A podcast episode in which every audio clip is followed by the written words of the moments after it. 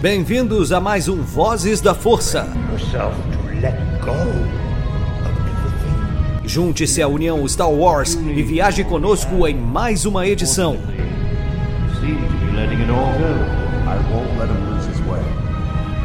Seja também a fagulha que manterá a chama de Star Wars acesa por muitos anos.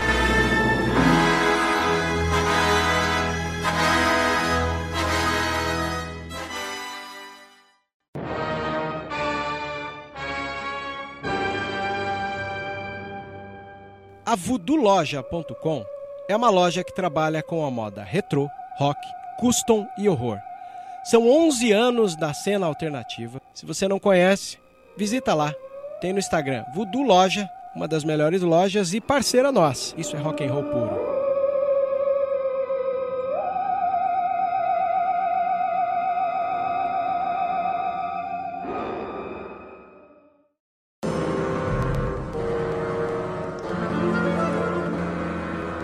Seja muito bem-vindo, usuário da Força. Essa é mais uma edição de Vozes da Força, especial Andor. Estamos aqui perseguindo, né, analisando, trazendo análise de episódio a episódio com certo delay, um certo atraso, mas cá estamos. Não tardamos, mas não falhamos. Não é verdade? E esse episódio aqui chama-se Filhas de Ferrix. E temos no dia de hoje o nosso já fiel escudeiro, editor, montador aqui do, do, do- do podcast, o Michael. Por favor, Tudo Michael. bem, galera? É isso aí, tamo junto. E temos aqui alguém que é a, a pessoa que resolve os problemas. Quem já assistiu Pulp Fiction aí? Vocês lembram quando o Julius e o Vincent Vega eles têm um problema que eles dão um tiro na cara do cara? Aí eles têm que limpar o Sim. carro. Aí toca a campainha, tá o Harvey Keitel, que se apresenta como o Sr. Wolf. Quem é você? Aí o Sr. Wolf fala assim: Eu sou o Sr. Wolf, eu resolvo problemas. Né? Pois é, esse, Essa é a Ana. a gente tem a senhorita Wolf aqui, que resolve os problemas pra gente aqui, né? Não? Pode falar, Ana. E aí, pessoal, adorei a comparação. Agora eu vou ter que pôr na, na bio Mr. Wolf, É. Mrs. Wolf. Mrs. Wolf, vai ficar. Tem tudo a ver, né? Adorei. Pois é. E aí, Ana, o que, que você tá achando de Andor? Você que participou, acho que de uma edição só, né? Das análises. Conta pra gente o que, que você Acho tem achado. foi. Cara, eu tô adorando. Assim, de uma maneira que eu não esperava gostar tanto. Eu tava com expect... sem expectativa pra série, mas ainda assim achando que ela tinha muito potencial, né, antes de estrear. E quando começou a estrear, nossa, eu diria que talvez não assim favorita seja Mandalorian pelo que Mandalorian me passou, mas a melhor série de Star Wars pra mim tá sendo Endor. Ó, tô no mesmo clube, hein? Mando é legal porque é aquela coisa, né? A gente tem uma frente ampla aí de situações agradáveis, né? É o Mandaloriano, Sim. que a gente ama Mandalorianos, tem um- uma criaturinha dócil como Baby Yoda, trouxe personagens de animação, tudo coisa muito linda. Mas que maturidade, né, Pra ter uma, uma série como Andor, né? Pois é. Nossa, demais, né? O- os caras estão mandando benzaço, né? Eu tô bem feliz com o resultado também. Eu nunca imaginaria que em vida assistiria uma obra que era uma desobediência ao George Lucas, né? Lembra? George Lucas dizia que não, Star Wars é pra pré-adolescente de 12 anos, não sei o quê. Então, Uhum. essa insistência aí entra aquela coisa, né? Eu sei que demora pra tomar forma as coisas, séries e tudo. Sim. E fora do George Lucas, eu queria ver uma obra com, com uma sobrevida, um- uma uma espécie de encarar de maneira diferente. Porque quer queira ou não, quando um diretor tem Star Wars nas mãos, ele vai pegar, vai fazer o quê? Bom, o George Lucas gostava de mostrar a escola dele de cinema para fazer Star Wars, né? Um monte de gente usou essa escola, né? Tipo, ah, quais os diretores que eu assistia, quais filmes me referenciavam, o, o- onde eu posso também fazer a mesma coisa que o George Lucas fez, quando ele foi cuidar de Star Wars. Aí o Ryan Johnson colocou toda aquela bagagem dele, que eu gosto. Para quem não viu, tem uma live do Thiago do Enclave da Força que é em defesa de Os Últimos Jedi. Pode ser que você continue não gostando do filme, mas vai ver bastante valor que tem ali guardado, né? E ali eu, eu me lembro que foi uma palestra que eu dei na Comic Con, no stand da Toys. Eu gosto bastante de, de como defendo o episódio 8, porque lida com a formação do, do Ryan Johnson, né? Isso é uma das coisas que eu acho interessante. E o, o, Tony, o Tony Gilroy, ele já é um pouco diferente. Ele é um cara mais contido, assim. Embora eu achava que não ia haver um referencial de obras que influenciaram, e tem. No final, acho que pelo jeito, o cara que chega para fazer qualquer obra de Star Wars, ele vai bus buscar ali, né, no, no seu carteio de influências, os, os bons diretores, as boas obras, né? E nessa edição número 11, que se chama Filhas de Ferrix, dirigido pelo Benjamin Caron. Benjamin Caron, para quem não sabe, é famoso por dirigir capítulos de The Crown, famoso por dirigir capítulos de Sherlock, aquele com Benedict Cumberbatch mesmo, né? E ele tem um pezinho numa obra teatral que é Branagh Theatre, né? Que é uma uma obra televisiva feita pelo Kenneth Branagh sobre Shakespeare. Né? O, o Kenneth ele é um diretor que, que é um dos últimos shakespearianos, né? então ele faz muita obra shakespeariana. Então vale a pena conhecer essas obras aí, embora bastante é, europeias. Né? E, e, ele também dirigiu aquela série que chama Skins Juventude à Flor da Pele Muita gente elogia essa série, eu não tive chance de ver, mas ela é super, hiper elogiada. Também dirige algumas séries da BBC, chama Casualty, e Bruce Forsyth, né, a Comedy Roast, acho que a julgar pelo, pelo convidado aqui é uma espécie de stand-up comedy, né, um pouco diferente. Então Benjamin Caron assina a direção desse penúltimo e também vai assinar do último, né? E tem uma série pro ano que vem que o Benjamin Caron dirigiu que chama Sharper. É uma série daquela produtora famosinha de assinatura que chama A24, né, que fez bastante filmes legais. A A24, eu não sei se essa é a primeira série da produtora, mas talvez valha a pena ver porque tem essa assinatura, né? e uh, feito para Apple TV e tem atores interessantes como a Julianne Moore, né? O Sebastian Stan, né, o Soldado Invernal, para quem não conhece, Justice Smith, a Brianna Middleton e o John Lithgow, né, que é conhecido como Trinity na, na série do Dexter. Valeu. Então, tá aí uma série que eu já tô ansioso para conhecer, só precisa saber se eu vou conseguir tá, estar assinando Apple TV até lá, né? Tanto serviço que tem hora que parece que a gente tá assinando o pacote premium de TV a cabo na década de 2000, na verdade. Tanta coisa. Pois é, tem muitos, tem muitos agora. É verdade, difícil manter, hein? E eu vou ser sincero com vocês, embora seria interessante manter as aquelas caixinhas mágicas, eu, eu curto, sabe, essa coisa de, de ter o canal. Principalmente a gente que gosta de Star Wars sabe que, ao contrário de outros serviços de streaming, uma das poucas. Uma das. Poucas não, mas das, uma das vantagens né, com a marca da Disney Plus é que o que a gente conhece como extra de DVD, de Blu-ray, a, a Disney coloca, né? Na sua programação. Sim. Ela põe bastante extra. Isso é uma das coisas que sinto falta um pouco na concorrente HBO Max. Vocês sabem o que, que eu gosto em Endor, o que, que eu tô gostando, assim? Que eles tentaram de todas as formas criar algo novo, né? Se tu for pensar, se tu for analisar bem, nem a trilha sonora, né? Que é, não, não chega nem perto, não arranha nem a do John Williams, que é do Nicholas Britell. Uhum. Não arranha, nem arranha, não chega nem próximo, é uma coisa mais contida do, do Endor, Sim. né? Sim, é bem diferente, bem única. Eu, eu assim. sinto falta uhum. dela marcar a gente como, por exemplo, a trilha do Boba marcou, a trilha do Mando marca, mas essa trilha ela não tem uma acentuação. Igual, por exemplo, essa semana a gente estava, né, Ana, na, na Sociedade Jedi, e um dos nossos membros, o Webmaster, o, o Nando Ferlando, né? ele mandou uma, uma trilha do Andor em New Wave. Aí eu ouvi, porque eu curto nessa coisa meio New Wave e tal, curti, mas ao mesmo tempo falei assim, poxa, pra eu entender a piada do New Wave, eu teria que lembrar da trilha como algo que entrou na minha memória, né?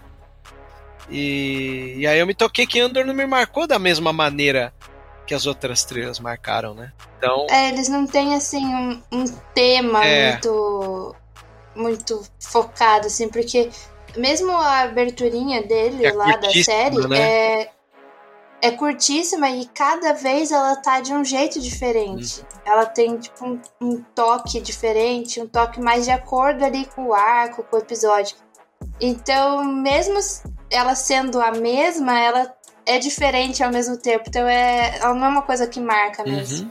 E aí a gente tem o início do episódio com uma ronda imperial ali nas ilhas ao redor da, da empresa, né? E aí a gente tem o, o Andor e mais um personagem ali pendurados numa espécie de penhasco para que a nave não veja eles. Na medida que eu vi isso aí, eu lembrei de vários filmes de fuga. É engraçado que na edição anterior da- do episódio 10, que é a fuga da, da, da empresa, um dos artistas fizeram uma fan art que era é, misturar o Kino Loy, né, que é o personagem do, Andy Serkis. do Andy Serkis, é, com o pôster do Fuga de Alcatraz, que é um filme do Clinton, né, do Clint Eastwood. Então, eu, eu acho interessante a maneira como começa, porque lembra vários filmes de fuga de cadeia, né? Alguns dos filmes mais interessantes para mim de fuga de cadeia me chama a atenção, porque justamente trabalha isso aí. Imediatamente a gente tem uma transição para um, uma lente que até acaba fazendo a gente lembrar do HAL 9000 do 2001 Odisseia no Espaço, esse super close. E a gente vê que é o B, né? Com a, a, a, a caneca. Aí entra um assunto maravilhoso do, do Bi sobre a falta da Marva, né? Aham. E eu acho que esse paralelismo de você ter um super close no, no, no visor do Bi com um HAL 9000 do 2001 me agrada porque quando o HAL 9, 9000 ele tá aparecendo em em mais tempo no filme 2001 é justamente quando o astronauta vai desligar, né? E aí o, o HAL, que é uma máquina, vai lá e fala que pro Dave, né, pro personagem do Dave, que está com medo.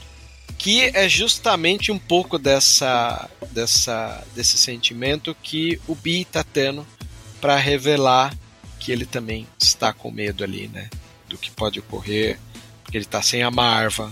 Ele vagamente parece não entender o processo, né? Uhum, eu acho o Bi, o, o, o androide mais humano de Star Wars, se tu Sim. for ver. Porque ele sente falta da Marva, Sim. né? Ele diz não que ele queria estar com ela ali, que ele tá que parece que ele não entende que ela morreu, que ele vai esperar ela voltar, coisa do tipo. Não, e é legal, porque quem tá com ele lá é, e pega essa caneca quando cai é o Brasso, né? Que é, que é um, é um operário lá da cidade. E eu não sei vocês, mas eu acho que a ideia da escolha de um ator como, como ele, que é interpretado pelo Joplin Sibten, né? É um cara carregado de expressões, né? Não sei. É um, Uhum. é um londrino que tem a cara do operário padrão, assim, sabe? Tem. Então, eu fiquei muito feliz Sim. de ser ele, o, o cara que tá nessa série como a imagem de um operário, assim. Então, me agradou demais ser justamente ele, né? E detalhe, assim, você acaba de sair da, se- da sequência que tá o Cassian e o personagem do Melch fugindo da cadeia, e aí já vai para pro, pro Bi com medo, a reação do braço e tal, então é, já, já me agrada o caminho que a série tem, né?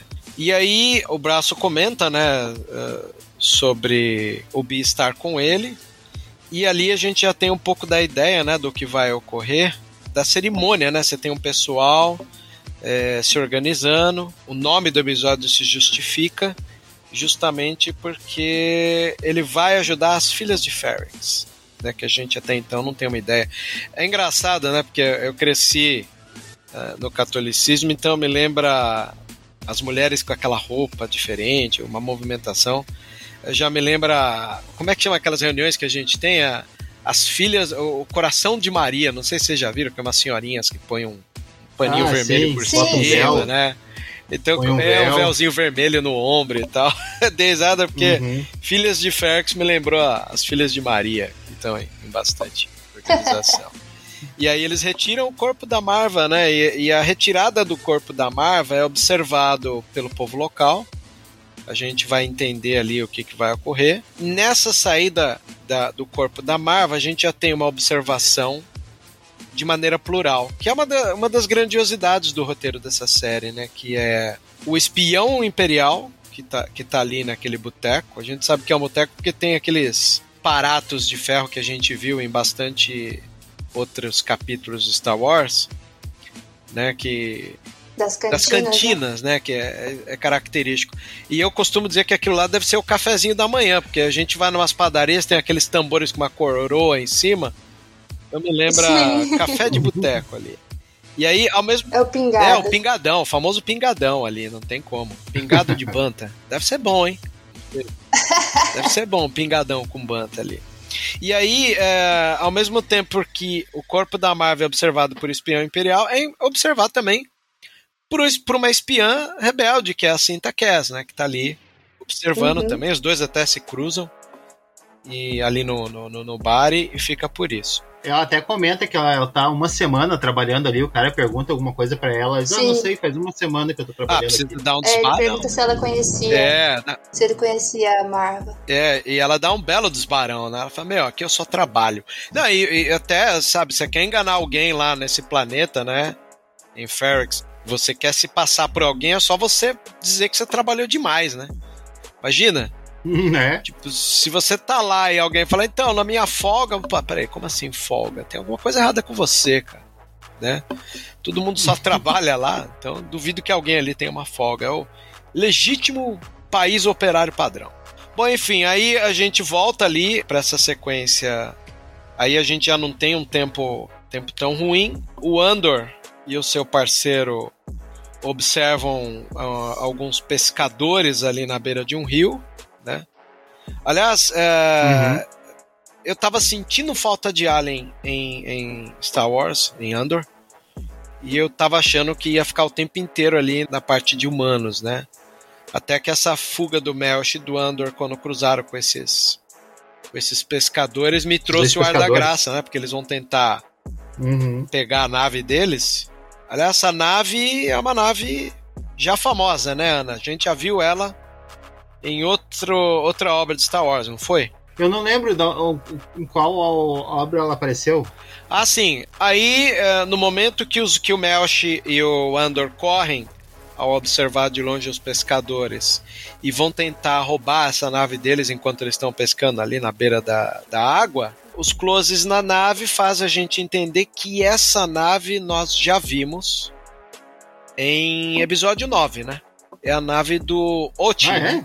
Hum, não, não, não pesquei a Pois referência. é, na- no episódio 9, quando eles vão naquele planeta festivo, eles vão atrás do cara que parece que capturou os pais da Rey ali, né? E é Sim. um caçador de recompensa ali que chama Oti, Oti, alguma Ouchi. E, ele- Uhum. e essa nave tá lá no episódio 9. Então estão eles aí cuidando aí da, da- já de referências e elos e ligações. Só que na medida que, que, que o Melch e o Andor quase chegam, são pegos por uma, por uma rede, né?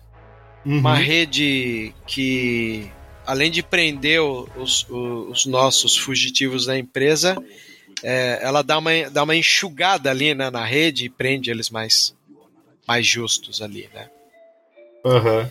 Imediatamente a gente já tem um salto para uma transmissão da, da Dedra Miro, né, falando com o pessoal de Ferrex, que aí é, exis- existe uma engenhosidade do roteiro, que é o povo do Império descobrir o que, que acontece com as pessoas que morrem em Ferrex. Aí eles explicam que né, o funeral é transformação das pessoas em tijolo e vai parar Uhum. nas paredes de Ferrex. Acho legal, porque o roteiro podia colocar o didatismo de colocar isso na Uhum. explicação pro espião no momento que a cinta tá lá, né? Não, não, eles colocaram isso como se tivesse os oficiais imperiais, fuçado, perguntado, descoberto e, levado lá para superior, que ela dá o espaço para eles, o tempo, tudo que for necessário, né? O cara chega a falar, né, em Ah. O cara chega a dizer, ah, não, não vamos, não vamos deixar fazer, porque ele disse, ah, vai ter manifestação, não sei o quê. E ela diz, não, deixa, deixa fazer para chamar o Endor, né? É. Cara, e, e duas coisas, né? Se a gente já tinha entendido isso naquele episódio do fenômeno dos meteoros, que existe Uhum. uma cerimônia cultural do povo local, a Dedra Miro pergunta quanto tempo, né? Que, o, que eles Uhum. costumam fazer o velório, eles falam dois dias. E ela comenta, ela fala, não, deixa do jeito que for. Junta isso junta o outro episódio, junta, vamos pensar aqui, é, Bad Batch. A, a chegada do Uhum. Império é uma chegada de forma que eles querem demonstrar que antes de dominar, eles vão fingir respeitar a cultura local, né? Parece muito com o expansionismo do Império Romano, né? Se tu for ver, quando eles tomavam lugar, mas eles deixavam que os povos continuassem com suas tradições e tudo, até onde fosse, né, fosse bom para eles, Sim. né? É o que acontece mesmo, né? É, respeita ali a cultura, mas por- no caso do Império a gente sabe que é só momentâneo. Uhum. E aí a gente tem Sim. a chegada do- dos pescadores ali pros dois. E eu acho legal porque essa conversa dos pescadores é muito boa, porque eles não têm o que pescar. Você não vê. Acho Uhum. que, é, assim, se a série se dá o luxo de mostrar alien que vão pescar, eles poderiam se dar o luxo de mostrar a pesca.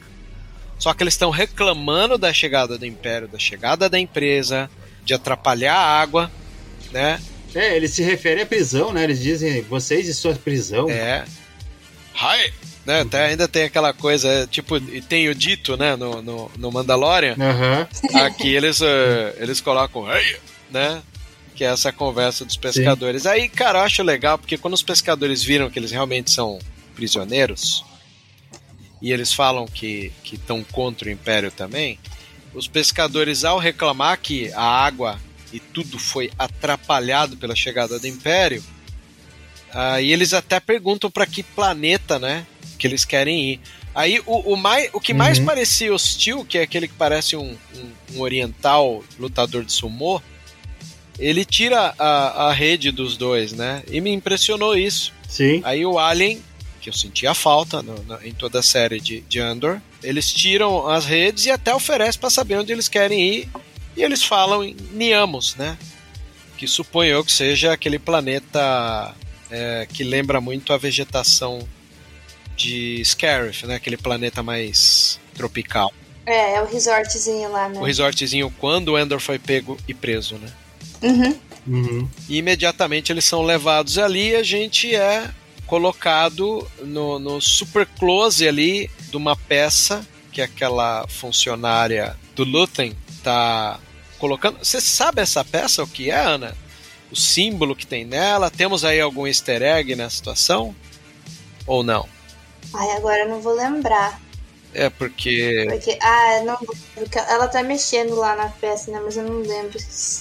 Ah, tá. Depois, no, episódio seguinte, tem aquela peça da, da Padme, né? Mas Sim. acho que é da Clea ali, não. Sim. Ah, vale uma coisa interessante aqui. Nesse episódio, um dos diretores de fotografia da série faz uma ponta, o Victor Pérez. Ele faz a ponta de Hashi, né? Que eu acho. Eu suponho que seja um dos pescadores ali, tá? Mas então, eh, retornando ali, a Cleia Mark, né? Que é a, a assistente ali do, do Luthen, ela tá trabalhando e recebe a visita da Vel, né? Ali. Uhum. Ela sai ali dos bastidores da empresa e, novamente, cada vez que a gente vê os closes gerais dessa loja de colecionismo, a gente tem peças novas, né, pra gente analisar. Esses dias, a página oficial de, de Star Wars tinha colocado um videozinho. Eles postaram no. Acho que foi no Thanksgiving. Eles colocaram: Nós somos gratos pelos easter eggs do, da loja do Luthen. E era super legalzinho, porque tinha várias coisas assim explicando e tal. E eu ia baixar esse vídeo. Quando eu fui lá pra baixar o vídeo pra, pra pegar, ver se eu conseguia traduzir, eles apagaram o vídeo. Ué, mas deu tempo de você assistir inteiro. É, eu consegui assistir. Eles mostravam as referenciazinhas assim, e igual tem no. Acho que no site eles colocaram, assim, mais ou menos, explicando o que era cada coisa. Só que era em vídeo. Aí eles apagaram e colocaram simplesmente uma foto do Luthen com a Mon Mothma e com a mesma legenda. Ah, Sem sacanagem. será que queimaram a largada? Esse vídeo ainda vai sair? Eu pensei nisso, eu pensei, acho que alguém postou antes da hora. Pode crer. É, O não. estagiário foi ali e É, postou. pois é. Pois é. Eu sei que a Vel chega perguntando, né? ah, ela tenta dar um desbarão à funcionária ali do Luthen. É legal porque é, é, você vê que o posicionamento de ator é fogo, né? Ela vira de costa pra, pra porta da loja pra responder a Vel, né? E a Vel é meio que Uhum. diretona mesmo, não tô aqui pra isso. Aliás, é nesse diálogo que a gente descobre que ela é irmã, né, da Mon Mothma. Eu não, acho que não. Ah, não, foi no anterior quando ela visita a, Não, a sobrinha. É, foi no É. anterior. Elas são primas, né? Primas, primas, valeu. É, Vimos? Eu achei que elas eram irmãs. É prima. Então, eu acho muito legal porque elas conversam e, e faz a, a, a funcionária do Luthen faz a mesma coisa que o Luthen faz, que é arrastar a pessoa para uma peça, fala uma frase, arrasta a pe- Fala tudo em código. fala em código, né? A, a Cleia pega a Vel, arrasta para um cantinho, fala um negocinho, arrasta para outro, fala outro negocinho, né? Uhum.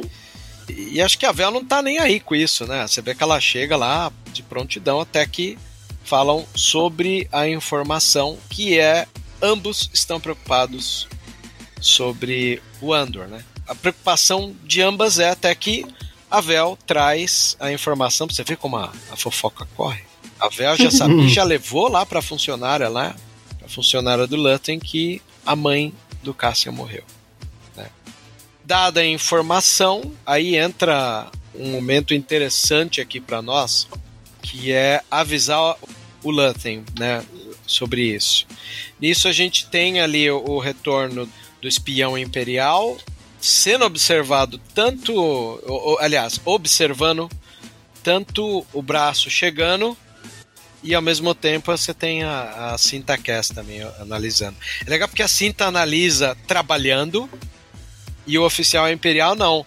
Aí é, talvez essa minha piada aqui faça sentido, né? De quem não trabalha, você olha com certa desconfiança numa cidade como essa, num planeta assim, né?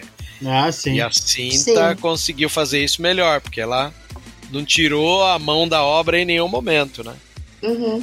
Eu sei que o braço termina, a gente tem de uma maneira muito triste o peso da situação, porque ele sai de um quarto com um leito vazio, né? Eu acho que a casa em silêncio é uma das coisas mais tristes, né, que tem desse episódio. Uhum. E, e o Bi, ele tá no cantinho dele lá de, de, de carregar, né?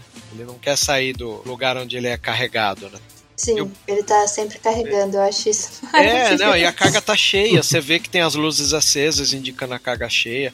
E, a- e o braço até comenta: eu não quero tirar, não quero largar você aqui, amiguinho. Vamos lá, né? Só uma noite e tal. O Bi pede o braço ficar com ele. Sim. Ele fala, ah, mas você pode ficar aqui, né, ao invés de eu ir embora. Nossa, é uma quero ir embora." barganha, né? Geralmente o- o- os androides em Star Wars, tirando o R2 que é teimoso e o, o Chopper que é folgado, a maioria obedece, né? Esse aqui ele vai lá e negocia, né? É, ele é É. muito bom, gente. Eu adoro esse Eu droid. também. Gostei bastante. E aí a gente tem um, um close inteiro. é, acho que o conta-gotas pra gente entender a condição psicológica da Bix é uma coisa bem interessante pra gente, porque a gente vai entender a que situação que ela se encontra, que é presa ali, né, no lugar dela. Um oficial vai lá, chama ela. Eu até achei esquisito, porque ele chama ela de uma maneira tão educada, né? E levam ela de novo para uma sala de tortura. Você vê que ela já tá debilitada, porque ela precisa de ajuda para andar. É, eu ia dizer, ele chama ela de um jeito educado porque ela tá destruída, né? Então A gente vê que ela tá. né? Ela tá destruída. Não, cara, é muito legal porque a gente tem isso em muitos outros filmes, né? Uhum. Essa questão de você criar um elo de escravização com o seu cativo, de tanto castigo que você coloca, né? Sim. Psicológico Sim. na pessoa.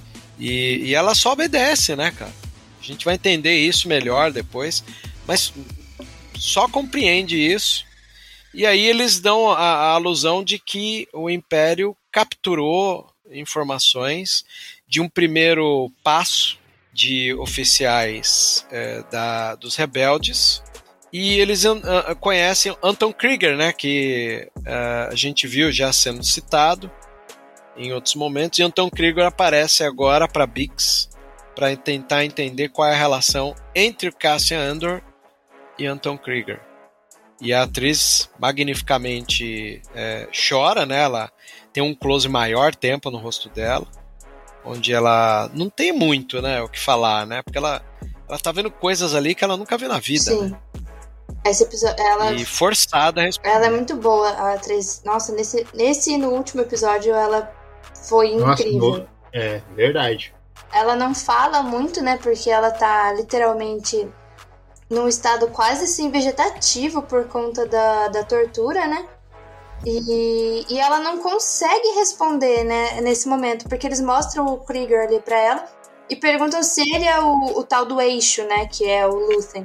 E ela sabe que não, mas ela nem, nem mal consegue responder, então é uma coisa que você fica nervosa por ela, porque você sabe que não é o cara e você fica naquela angústia de o que, que ela vai responder? Será que ela vai falar que sim e eles não vão acreditar? Será que ela vai falar que não e eles não vão acreditar e vão torturar mais ela e você não aguenta mais ver ela torturada? Então é bem pesado.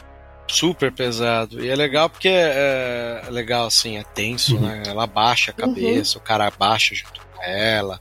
Tem as movimentações corporais dessa série tem uma preocupação dramática muito grande. E se a- o assunto é dramaticidade e movimentações corporais, é, imediatamente a gente já tem ali a Mon Mothma observando algo que chega a Vel para analisar, né? E aí entra uma coisa que vou ser sincero com vocês, eu tenho o costume de assistir o episódio legendado. Depois eu revejo ele dublado para ver se eu perdi algo. E essa foi uma sessão, essa parte da, da- do capítulo, eu só entendi quando vi o dublado, que é a observação de um costume. Se a gente estava comentando aqui de costumes, né? A gente observa que ela, em alguma situação de costume, acho que de Chandrila, né? Que é da, da- do planeta da Mon. Mothma, é, sendo praticado em Coruscant, né? Uhum. Isso, isso, isso é, é incrível, né? Porque a conversa entre as duas é sobre.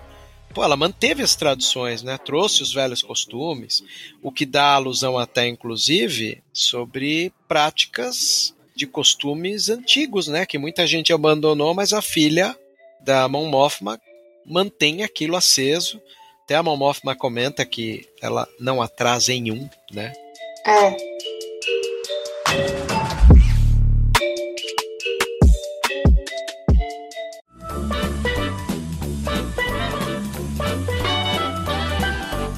Olá, saudações, meus caros amigos. Enquanto Anakin e Ahsoka saem em missão, juntem-se a mim para tomar um drink e ouvir mais uma edição do Vozes da Força.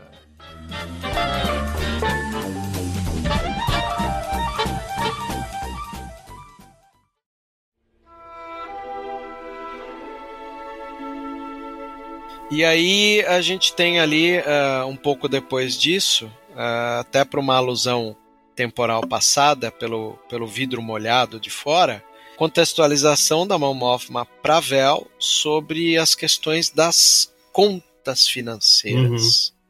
Né, ela explica sobre a grana que vai. Né, é bom porque eu também estava meio oscilante nisso daí, até que ela comenta ali que existe uma malha fina do, do imposto de renda comandado pelos imperiais que estão analisando o dinheiro que entra e o dinheiro que sai. E eu acho legal porque esse episódio ela se antecipa. Ela está comentando com a Vel que essa grana vai ser observada, que não chegou a hora ainda, e que ela precisa de dinheiro para justificar essa saída. Né? Sim. A, a Vel é estranha, né? Sim, eu achei assim bem bacana, porque até então a gente não estava realmente entendendo qual que era o problema econômico aí da Mon Mothma, porque a gente sabia que ela precisava de dinheiro, a gente sabia que ela estava sendo observada pelo, Uhum. pelo Império, né, as contas dela, mas até então não tinha tido uma explicação completa do porquê que ela precisava tanto de grana. É. E aí a gente agora teve ali, né, que ficou sobrando uns. Um troquinho de pinga, né? 400 mil créditos imperiais ali, né? É verdade. Ficou ali, ah, ficou sem, sem ter como explicar a falta desse dinheiro. E aí justifica ela ter que entregar a mão da filha dela pro, cara, pro filho do, do outro de Chandrila, que agora eu não lembro o nome dele, né? O, o criminoso. Sim.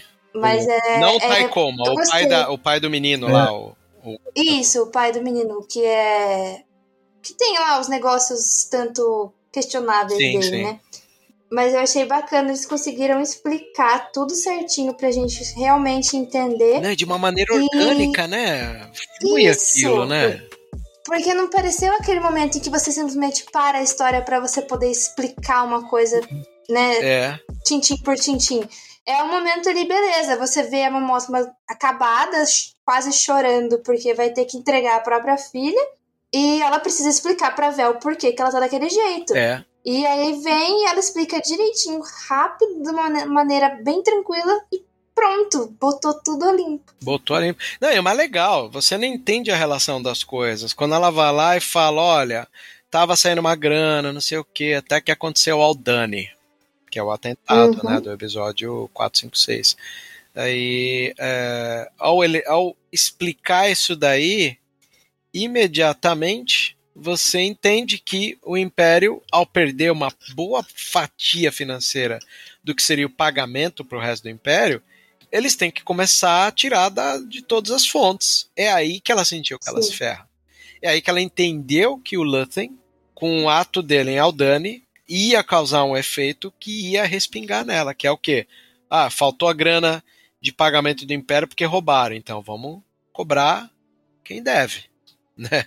Sim. E ela era uma das que devia, né? Eu fiquei numa dúvida. E acho legal que ela se antecipou, ela fala, ó, eles vão vir investigar. Eu tô com o cu na mão Uhum. porque eles vão vir Pois investigar. é, eu fiquei numa dúvida. Quanto foi o dinheiro que eles roubaram lá em Aldani? 80 milhões de créditos. Pois é, e a Vel não podia pegar e, a- e dar um dinheiro pra Momothma ali? Eu não sei o que foi feito com esse dinheiro. Pois é, eu- isso ali eu fiquei pensando, ah, mas eles roubaram 80 milhões, porque era quanto eu tinha pensado que era. É. Ela podia ter pegado e dado um, dinheiro lá pra Momothma. Não, Eu não. pensei nisso. Eu Sim. pensei, porque se o problema é a falta dos 400 mil, em 80 milhões isso não é nada. É. Uhum. Mas eu não sei se é- não é o caso dela não poder simplesmente jogar esse dinheiro agora de novo, porque vai dar mais na. Na cara, né? É. Então, tipo, não sei se é melhor ela. Depois no próximo episódio tem uma certa saída dela Uhum, ali, né? Então, E eu, bah, eu achei muito boa a saída. Eu também. Eu achei maravilhoso. A gente vai chegar lá. vamos. Mas enfim, aí a, a gente tem a, a chegada daquela mãe pitoresca do Karn, né, avisando que ele tá recebendo uma chamada. Aliás, a mãe do Karn, ela é uma atriz que em Harry Potter, se eu não me engano, ela tá em Harry Potter, na Ordem da Fênix. Quando ele espanta os, os dementadores Tá. naquele corredor, é ela que vem, que é a vizinha espiã que tava colocada lá. Né? Ela, ela é uma bruxa abortada, É. né? Que é os bruxos que não nas- nascem sem a magia. Sim, eu achei Hum. incrível. é, mais uma atriz, né? E aí a gente tem aquele pau mandado do, do, do primeiro episódio, o segundo, né? Aquele, aquele carinha meio ruivo, né? Comentando pra Sargentinho. Sargentinho. Você vê que ele foi Uhum. rebaixado, né? Porque ele tá trabalhando numa fundição. Sim, é, acho que toda a equipe que foi com ele sobreviveu foi rebaixada, né? É. E aí, ao falar com ele, é, é engraçado, né? O, o Karn tá no sossego da casa dele, no cobertorzinho, super proteção da mãe, recebe o sargentinho lá no meio de uma fundição para levar uma informação para ele que comprova aquilo que a gente comentou um pouco mais cedo sobre a Rádio Peão, né? Como a fofoca chega longe. Aí ele fala É. da morte de Marva e aí liga pra gente essa sensação de que a season finale é a união de todos os pontos narrativos que a série soltou até agora. Só o Guerreiro Sim. só não tava lá porque, né?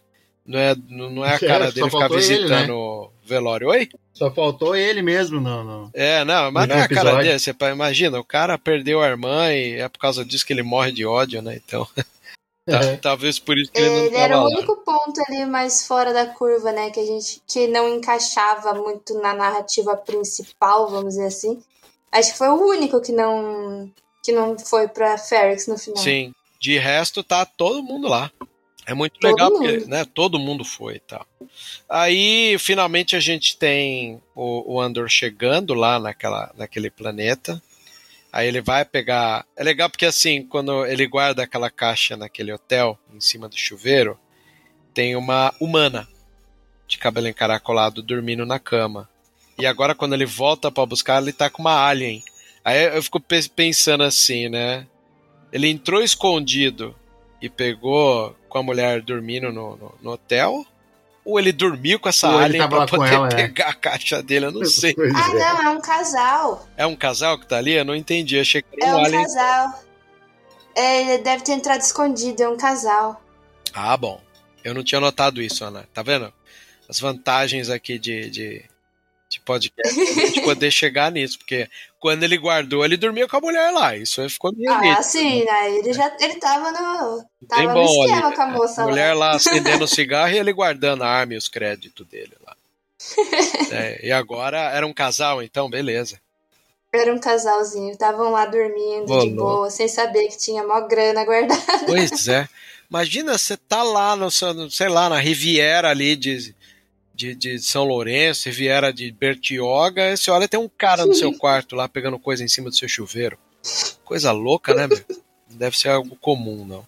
E aí vamos para a sequência do Luthen, que não estava na loja dele, a gente vai entender, é recebido ali na turma do, do Sol, a gente citou o Sol aqui, tá lá o Édrio Dois Tubos recebendo ele, e aí, quando o cara vai revistar, arranca um negocinho ali que, entre nós aqui no Brasil, não sei se na gringa também, questionou aquele artefato. Aquilo é um sabre de luz? Gente, eu não sei. Né, não, é a bengala dele. É a bengala dele, né? Ele tem. No primeiro episódio. No primeiro episódio ou no segundo? No primeiro episódio que ele aparece. é, ele tá com exatamente isso preso assim no cinto. É, eu até coloquei na minha página, eu acho, a cena dele sentado naquele ônibus lá Ah, e o moço pegando. É exatamente o mesmo objeto. é o mesmo. Só que depois eu não consegui a imagem de, da cena seguinte, Hum. quando ele tá andando por Félix, que ela tá na, na- na- no modo bengala, vamos dizer assim. Aham. É uma bengala retrátil. Ah, olha aí. Bom saber. Eu tava desconfiado, porque tinha um. Parecia um sabre, né? Eu tô tentando lembrar quem é que perguntou pra mim. Eu acho que foi no nosso grupo lá, o Ian do Espólio 501, que falou: "Ó, aquilo lá não era um sabre, não? Eu falei, pô, não sei, cara. Se for, é bem inovador, porque tinha madeira ao redor, né? Coisa linda. Sim. Mas assim, nada impede, porque eu adoraria saber que o Luthen é um Jedi.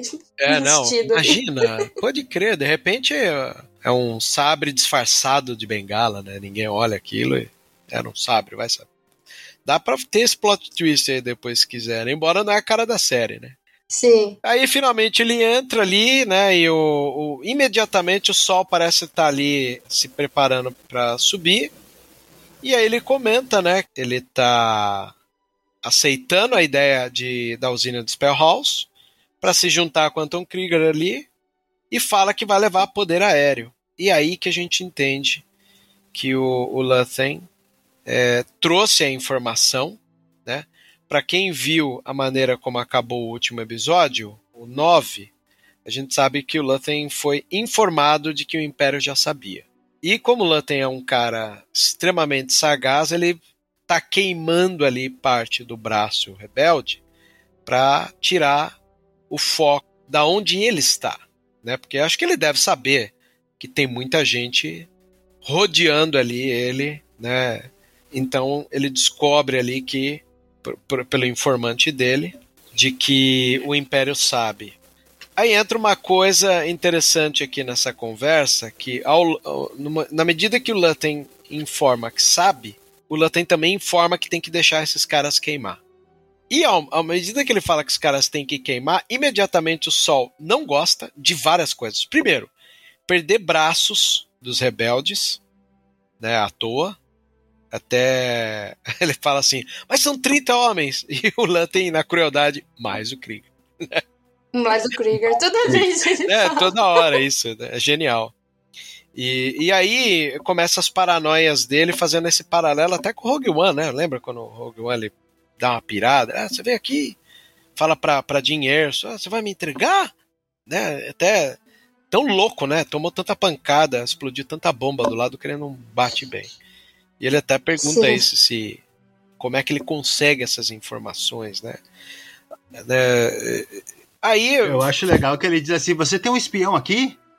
Daí o Cara, isso diz, é maravilhoso, "É, cara, porque é, eu acho que o Lutten ele pensa tão rápido que ele, o Lutten sabia que, que o Sol Guerreiro é um cara pancada. Ele sabia que, que- né, total. E ele sabia que o cara podia desconfiar de qualquer um que tá do lado dele, né?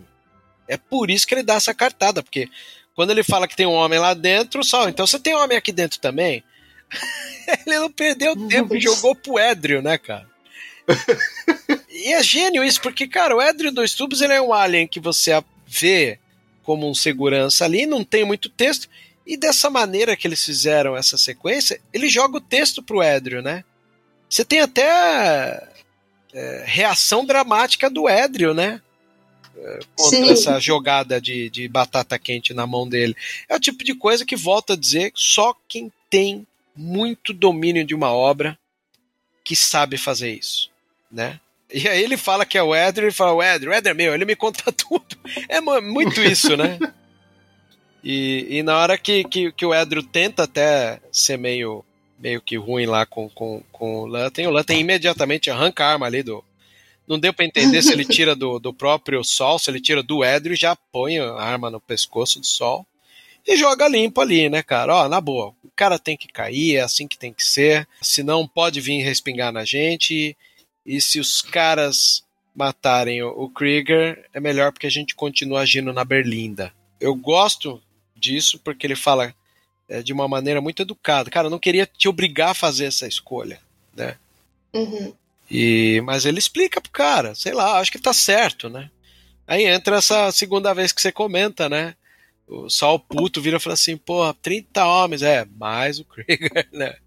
Mas por quê? Pra, pra um bem maior, né? Aí eu acho legal porque o Sol entende. E ele responde, vamos chamar isso de guerra, né? Sim. A compreensão do quadro é genial. É genial. É ali que a gente sabe que começou, começou a rebelião. Não começou a rebelião como a gente Ela é conhece, mas sintomática, né? Ela tem vários É. momentos, né, sendo provocadas, né? sim. Ali foi o momento do sol, eu acho. Sim. Mas aí, eh, logo depois a gente tem a mãe do Karn saindo. Aí um momento super mimadão, né? Ele vê a mãe saindo. Cara, uma coisa que Andor tem que eu acho maravilhoso é não explica, mostra. Eu acho que essa é uma das Sim. coisas mais belas que a série tem. Ela nunca explica, ela só mostra. Então mostra o, o abrindo o cofre da mãe, pegando o dinheiro da mãe, e a gente entende que ele faz isso para ir lá atrás do Andor em Ferrex. Né? Aí a gente tem uma, uma conversa entre o, o Luthen e a sua funcionária, né? No, no Uhum. comunicador.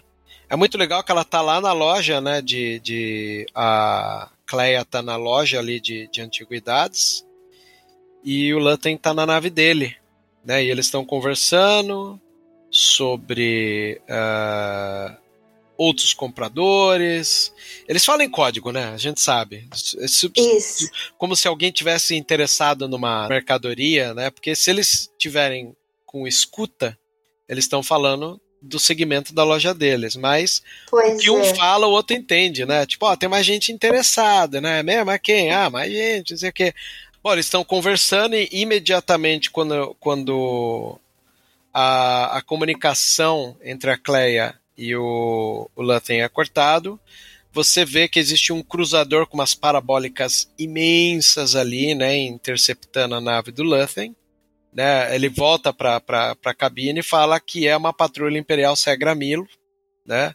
E aí eles perguntam pro, pro, pro Luthen o que é. O Luthen, com o computador de bordo dele, super inteligente ali, diga de passagem, consegue passar um código de Alderan. E a gente sabe, né, que Alderan é um planeta que se isola, né, de problemas, né? Em, em, todo momento a gente vê que Alderan não, não passa por tantos problemas assim, né? Eles falam que é um cruzador da classe Cantwell. Aí entra uma coisa legal aqui para dizer para vocês que quando citaram o nome Cantwell, para quem não sabe, é, recentemente eu fiz, acho que ano passado, uma matéria para a morte do Colin Cantwell, que foi o designer da X-Wing. Né, o cara que criou a X-Wing, Colin Cantwell, ele morreu em 23 de maio desse ano. Como ele morreu perto ali no mês do, do May the 4th ou perto da data de estreia de Star Wars, marcou muito as pessoas, o Colin Cantwell. E aí acho que deram o nome dele, porque como ele criou, desenvolveu a X-Wing, deram o nome categoria Cantwell no, no episódio. Aí achei uma homenagenzinha velada ali, bem legal. Uhum. E é legal porque eles vão alimentar o raio trator. Acho que a conversa do Lutten é muito boa, tá? Por que é boa? Porque eles sabem enrolar. Né? Enquanto o Império está aumentando o raio trator, é, o Lutten consegue ganhar tempo e começa a ligar o propulsor, propulsor da nave, né? Uhum. Eles identificam a nave como a nave de Alderan mesmo, é uma nave, eles batem ali. Só que aí entra a síndrome do pequeno poder, né? Porque aquele oficialzinho imperial, acho que ele está querendo mostrar serviço, coisa muito comum, né? Sim. E descobrem que a, o calor do bomborda da nave aumenta, então já sabe que vai fugir. E eles ficam super felizes, né? Não, o raio trator está ativado, então vamos dar uma pressão nesse peão aí, né? E aí é uma coisa que faltava, né, na série. Um pouquinho de Guerra nas Estrelas. Tava faltando. Vamos ser sinceros. E Ai, aí. Eu dei uma vibrada, hein? Ah, não tem como, né? É bonito a maneira como eles trabalharam esse momento ali. Bot Sim. botões, painel, padrão trilogia clássica. Eu, eu achei interessante demais, porque. Eu... E o oficialzinho imperial, pau na lomba, né? Porque o cara vai lá, quer mostrar serviço, quer pegar uhum. a nave. E aí, quando eles estão engatados, o Lutten dá a cartadinha dele. Ele até tenta, né? Acho que ele aciona ali a nave para tentar fugir do raio trator. E aí os caras dão aquela prensa de polícia ali, né? Até fala Sim. que é, o que, que é um transporte pirata? Então vamos lá, vamos dar um Vamos dar um susto nesses caras. Na medida que o cara acha que vai dar susto, é a hora que a navezinha do, do Luthen cria uma surpresa pra gente, que é soltar um monte de, de, de fragmento, parecia, sei lá. É, já ouviu falar de chuva de canivete? Então, acho eu que acho que era bolas de metal aquilo lá. Era o quê? Então, Lâminas? Boli, bolinhas de metal, eu acho que é. É, porque ele foi direto ali na, na parabólica, né? E destruiu. Uhum. Aí imediatamente começa uma cena de ação que eu fiquei muito feliz. Pô, soltou um bomber e três TIE na mesma hora. Uhum. Sim. Assim que eles conseguem fugir do, do raio trator, aí o Lutten tem que entrar na treta. Aí finalmente sai o canhão dele, ele já atira. Você vê, o cara é muito foda. Ele, atirou, hum. ele atirou primeiro no bomber. Sim. Né? É o mais difícil, né? Era o mais já difícil. Era o mais. Era, acertou primeiro o bomber, matou mais dois, sobrou uh, dois tais, e aí ele dá aquela volta, né? Ele usa a avenida do próprio lugar para dar a volta, e aí entra a parte mais linda, né? Comenta aí, Ana, o que, que você achou? Então, esse daí, vocês queriam saber onde estava o sabre de luz de Luthen? O sabre de luz de Luthen é a própria nave dele. É a própria nave. Eu achei demais essa cena. Aqueles, aqueles sabres saindo pros lados, assim, show de bola literalmente duas lâminas de luz, uhum. lasers contínuos, destroçando os dois tais. Eu, eu acho que eu nunca vi uma coisa tão linda. É. Dialoga um pouco até com aquele animação do Visions, né? O Visions tem uma animação até do daquele estúdio famoso, né? Dos gêmeos, exato. Né? É, é, os gêmeos eles têm. É o episódio mais maluco, assim, né? Overpower, né? É. é. eles têm umas coisas assim, é bem. Parece saído da, da ideia deles mesmo. É, né? Eu, lembrei na hora, assim, que é a coisa dos estúdios Trigger, né? Todos os desenhos do estúdio Trigger é meio doidão, assim. E aí o Lutem consegue fugir imediatamente é levado para aquele cara que tá uh, lá em Ferrix, que parece ser um dono de uma rodoviária lá, e o Andor consegue é, contato com ele. E é, é muito, muito legal, né? O Cassian já, já era um cara escaldado, né? Mas ele Uhum. Uhum. consegue falar de código, o cara até. Ô, Cassian, ô, não fala nome não, amigão. Por favor, nome não, né? Daí aí eles tentam falar por códigos ali. E até que ele tem a triste informação de que a mãe, né, partiu. Sim. Mas eu acho que o cara ali comeu bola. Podia ter falado, porque o, o Andor chegou lá sem saber que tava cheio de Stormtroopers lá e todo mundo procurando ele. Sim, Podia ter falado alguma coisa, ó. Tá cheio de gente aí atrás de ti, cara. é, podia. Então, no, no próximo episódio, o, acho que o braço fala pra ele, né? Ele fala que avisou o Cassian e ele, ele fala, mas você avisou a situação que tá aqui? Aí ele disse que não deu tempo. É, Né, ele ficou enrolando demais, podia ter falado logo, ter dito aí, ó. Tá cheio de gente atrás de ti mesmo. Não, e, Como detalhe, aí, não. é, é, ele, ele desliga o orelhão lá dele, né? Intergaláctico. Uhum. E volta pro Melch. O Melch até pergunta: tá tudo bem? Ele fala: não, tá tudo bem. Não, queria ter essa tranquilo. frieza aí. Sim, né? né? Puta frieza que foi. Enfim. Ele fala que tá tudo bem. Eles analisam a praia, é um momento super familiar pra gente que é fã de, de Rogue One, que é essa coisa de Andor olhando pro horizonte na praia. Quem diria? Sim. né? Um momento bem marcante. A gente já tinha visto isso em Rogue One e viu agora ele de novo olhando ali pro horizonte. E eles comentam, né? Se a gente for os únicos que sobreviveu daquela empresa, é ruim. A gente precisa dizer o que está acontecendo. É aí que o Andor, sabiamente, pega uma das armas dele, que ele tinha duas, né? Deixou muito claro, ele tinha duas pistolas. Nunca imaginei Uhum. que seriam detalhes que o roteiro jamais abandonaria, né? É. Ele pega Eu uma preparo. pistola. Depois é, nossa, muita coisa. Ele vai lá, dá uma pistola na mão dele. Se despedem ali, né? Depois. E aí a gente volta a ver ele analisando o mar e a, as luzes, né? Do, do, do céu parcialmente encoberto. Acabou bem, né? E, Acabou. e ele pesado ali com a Acabou. informação da morte da Marvel. Tem uma cara de choro ali, não sei o quê. E acaba o episódio de uma maneira estupenda, mesma maneira que futuramente a gente vai ver como que conclui a história dele. É isso aí. Belo episódio, hein? A gente nem Muito tá bom. dando nota aqui, Belíssimo. Ana, porque o negócio tá tão adulto Ah, que se a gente ficar 10. dando notinha, tudo bo- é bobeira da nossa parte da nota. Tá legal, tá legal. Então tá bom, é o que importa. A gente tá meio assim aqui, viu? Nem nota estamos dando. Mas Ah, aí, o tá que, você, achou, Ana? Como é que, como é que foi pra você a experiência de ver esse episódio aqui? Eu tive uma experiência diferente da de vocês, porque, né, como a gente teve acesso lá da, Sociedade- da Sociedade Jedi, Sim, eu pude ver o esse e o último direto. Porque eu fiquei naquela loucura, eu fiquei, meu Deus do céu, eu preciso saber o que vai acontecer. Então eu consegui emendar um no outro e então eu não tive essa- esse momento de reflexão dele. hum, Só que eu acho que foi um episódio muito pontual, porque ele não tem muita ação. A ação ficou por conta da nave do Luthen, né? É, E o resto é a preparação pra gente chegar em Ferrex. Então eu acho que é bacana você ver realmente os dois um junto do outro como se fosse um filminho, porque dá essa sensação, essa tensão de que tudo tá convergindo pra Ferrex. Todo mundo tá indo pra lá. A morte da Marva é literalmente o, o estopim pra todo mundo seguir pra lá e ir atrás do Ender. é isso aí. Mexe, mexeu E- comigo também ver isso aí, viu?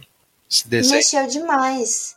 E além de tudo, você ter o negócio de que tudo começou em Ferrex, com o Luthen chamando o, o Cassian pra ir pra Aldani. E tudo tá terminando em Ferrex de novo, eu achei sensacional. Então, ficou aberto bastante coisa, né? Tipo, ficou aberto. A Bix tá presa ainda, tá todo mundo indo pra Ferrex. O, Lu, o Cassian precisa ir pra lá, vai ter o, o funeral dela que a gente não sabe como que vai ser. Então, eu acho que foi um episódio assim perfeito, fechado, literalmente pra você hypar pro último. Então, eu gostei demais. Beleza. Michael, o que, que você gostou aí, queira comentar? Eu não tenho nem o que dizer, né? Eu, desde o primeiro episódio, eu venho dizendo que Pra mim, é essa série perfeita. Mesmo as, os episódios que são mais. que o pessoal acha ah, mais parado, eu não acho ele parado. Eu acho que todo episódio que faz a trama andar é um episódio bom. E não teve um episódio que eu possa dizer, ah, foi meia boca. Todos os episódios foram bons até, até o, o 11, né? E o 12 nós vamos comentar depois, mas para mim é, a série tá perfeita. Maravilha. Eu também encerro aqui dizendo que foi um dos episódios que mais me agrada. Texto enxuto, texto perfeito. Não tenho do que reclamar. Para mim, deixou a gente de cara com o gol com a season finale e é isso que a gente vai ah. dizer para vocês o que a gente achou lá no próxima edição de Vozes da Força. Que a força esteja com você ou This is the way. This is the way.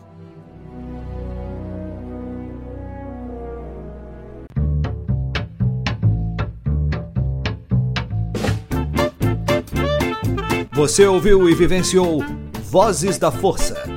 Por hoje é só. E que a força esteja com você sempre. Aqui é o comandante Paul Dameron desligando.